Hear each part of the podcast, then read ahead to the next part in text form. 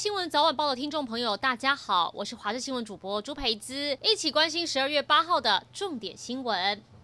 美东时间七号，美国宣布出售我方野战资讯通讯系统，总额二点八亿美元，折合新台币大约七十九亿元。这也是川普政府第十一度，今年第六次对台军售。国防部跟外交部都表示感谢。专家也说，陆军的野战通讯系统已经使用超过二十年，需要更新。这回军售案可用于提供部队机动、保密语音和数据通信。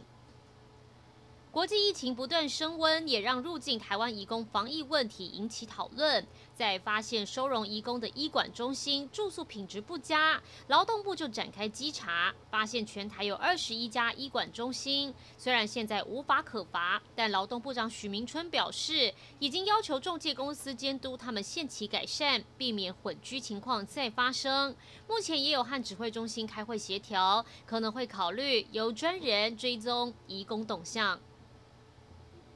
香港警方今天清晨大动作搜捕民主派人士，包含新任民政召集人陈浩环、社民联的长毛梁国雄以及前立法会议员朱凯迪等八人，罪名是参加六月底和七月初的非法集会。几个人已经被警方带往不同的警署。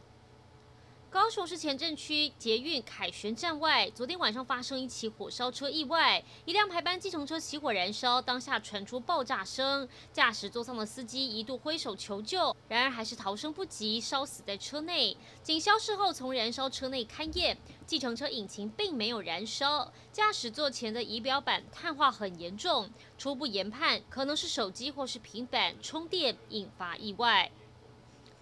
两年前，嘉义中正大学一个研究生吃了嘉义民雄一家豆奶摊早餐，结果食物中毒死亡。当时豆奶摊负责人被判定无罪，后来这个负责人竟然又改经营地下工厂，在店面跟网络贩售饮品牟利。这些饮料包含豆浆、奶茶、杏仁茶等等，不但没有工厂登记，产品也没有投保责任险，但却宣称通过食品认证，被刑事局查获，依法送办。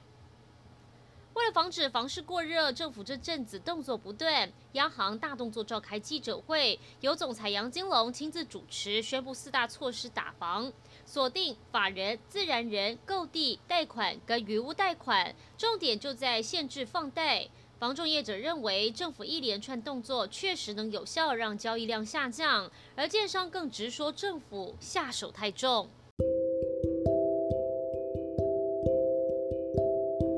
以上就是这一节新闻内容，感谢您的收听，我们再会。